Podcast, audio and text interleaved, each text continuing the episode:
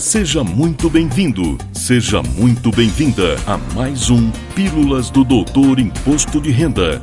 Dicas, orientações, notícias, informações úteis e conhecimento na dose certa. Com vocês, o professor Walter Kopp. Olá, vamos falar de imposto de renda.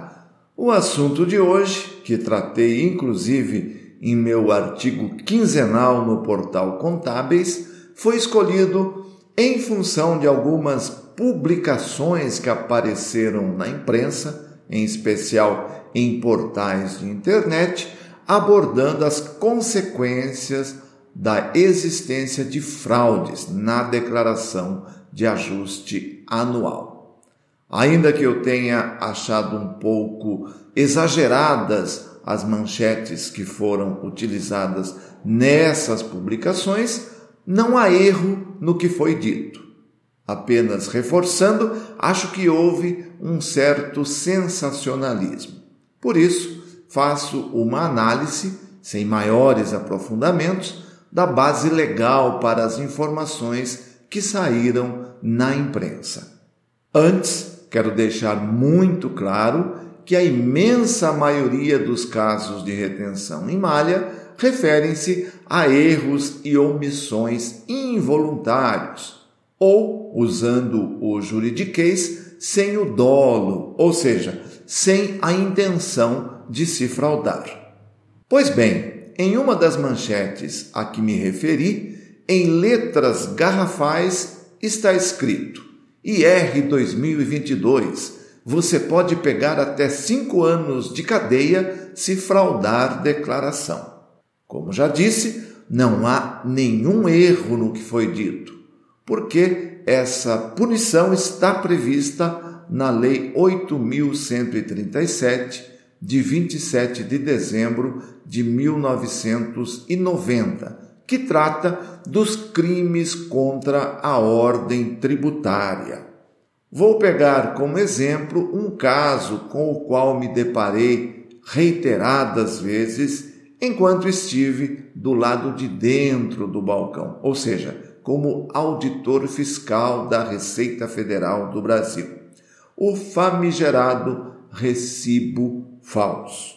Logo que entrei na Receita, no meu começo de carreira no imposto de renda, me recordo de um caso emblemático, uma fraude tão significativa que vejo como responsável pelo fim da dedução de doações feitas diretamente às entidades filantrópicas e beneficentes, que foi extinta a partir do ano calendário de 1996 exercício de 1997, com a entrada em vigor da Lei 9250 de 95. Este caso a que me referi, salvo traição da minha memória, foi de uma entidade de fachada criada só para fraudar o imposto de renda, chamada Casa do Ancião. Além deste caso que me ocorreu, nos quase 30 anos de receita, trabalhei muitos casos de recibos falsos para despesas na área de saúde. Esse tipo de fraude diminuiu, mas não vamos nos enganar. Ainda existem maus profissionais vendedores de recibos e maus cidadãos contribuintes compradores desses recibos. Volto à Lei 8.137 de 90 para entender como, para esses casos, as exageradas manchetes têm sim razão. Buscando na norma jurídica trechos de aplicação mais direta às questões da declaração de imposto de renda da pessoa física, encontramos no inciso 4 do artigo 1 da Lei 8.137 de 90, que se constitui em crime contra a ordem tributária com pena de reclusão de dois a cinco anos e multa elaborar, distribuir, fornecer emitir ou utilizar documento que saiba ou deva saber falso ou inexato. Aqui, sem muito esforço, conseguimos incluir os casos de recibos comprados e lançados na declaração como penalidade aplicável ao mal profissional que vende esses recibos. Já no polo do usuário do documento falso, o comprador do recibo, o inciso 1 do artigo 2 da mesma lei define a ilicitude como sendo fazer declaração falsa ou omitir declaração sobre rendas, bens ou fatos, ou empregar outra fraude para eximir-se total ou parcialmente de pagamento de tributos.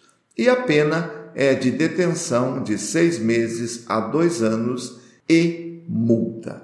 Além das situações citadas, basta uma busca no Google para achar, especialmente operações da Polícia Federal, para prender quadrilhas que praticam fraudes no imposto de renda. Ou seja, fraude pode sim dar cadeia. Mas é preciso diferenciar um procedimento normal de malha de uma fraude. A primeira diferenciação vem com relação às próprias multas aplicadas.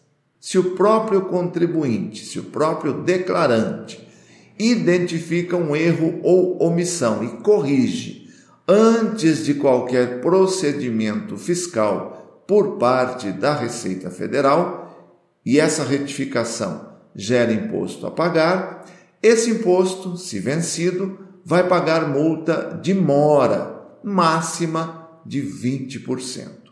Já para o caso de a Receita lançar essa diferença, a multa é de 75%, agravada para 150% para o caso de fraude comprovada. No caso de fraude, ocorre também a representação fiscal para fins penais em decorrência do crime contra a ordem tributária praticado. Por tudo isso que sempre trago a seguinte orientação e recomendação: só inclua em sua declaração informações e lançamentos que você consiga comprovar documentalmente, caso receba solicitação do fisco. E se você busca ajuda de um profissional para fazer a sua declaração, não caia nas propagandas enganosas daqueles que garantem aumento da restituição ou redução do pagamento do imposto. Ainda que um terceiro elabore sua declaração, você continua sendo o contribuinte e responderá pelas informações apresentadas. E procure sempre um contador de sua confiança, que é o profissional competente para elaborar, entregar e acompanhar o processamento da sua declaração, sem surpresas desagradáveis. Se é você mesmo que elabora a sua declaração, não deixe de manter seu acesso ao Centro Virtual de Atendimento ao Contribuinte, o ECAC, sempre atualizado. A partir deste ano, com senha da conta GovBR nível prata ou ouro, você consegue acompanhar o processamento e realizar todos os serviços necessários para escapar da multa de ofício. Por isso, viu que sua declaração está em malha, identifique o motivo e, sendo o caso de correção, entregue rapidamente à retificadora. Se o caso for de comprovação documental, tão logo a Receita abra o prazo, faça a antecipação do atendimento malha e envie de uma vez só todos os comprovantes solicitados. E por hoje é só. Na próxima semana estarei de volta com mais um assunto interessante especialmente para você. Valeu! Na próxima semana tem mais Pílulas do Doutor Imposto de Renda. Obrigado por ter ficado conosco. Espalhe a novidade aos amigos. Mande suas sugestões de pauta, seus elogios e suas críticas para pílulas.doutorir.com. Até lá!